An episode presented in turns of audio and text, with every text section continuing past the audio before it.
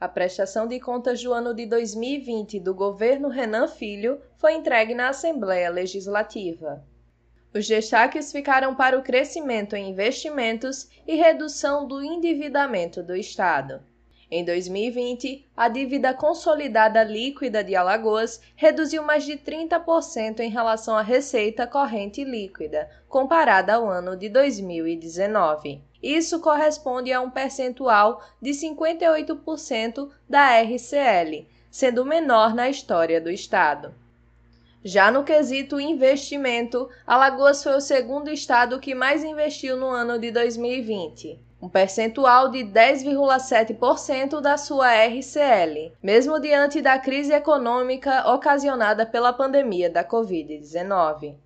Vale ressaltar que, do total de investimentos, mais de 50% são recursos advindos do esforço próprio do Estado.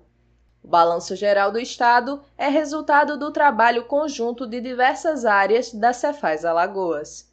O documento apresenta informações importantes, como esclarece o responsável técnico pelo relatório e contador-geral do Estado, Ricardo Leite.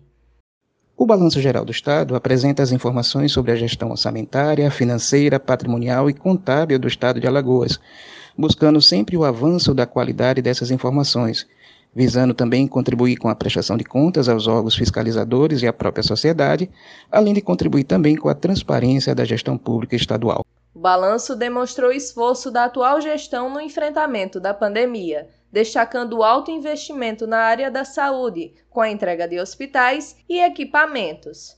O documento também traz uma homenagem aos profissionais da saúde, a linha de frente do combate à pandemia e está disponível no site da Fazenda em cefaz.al.gov.br.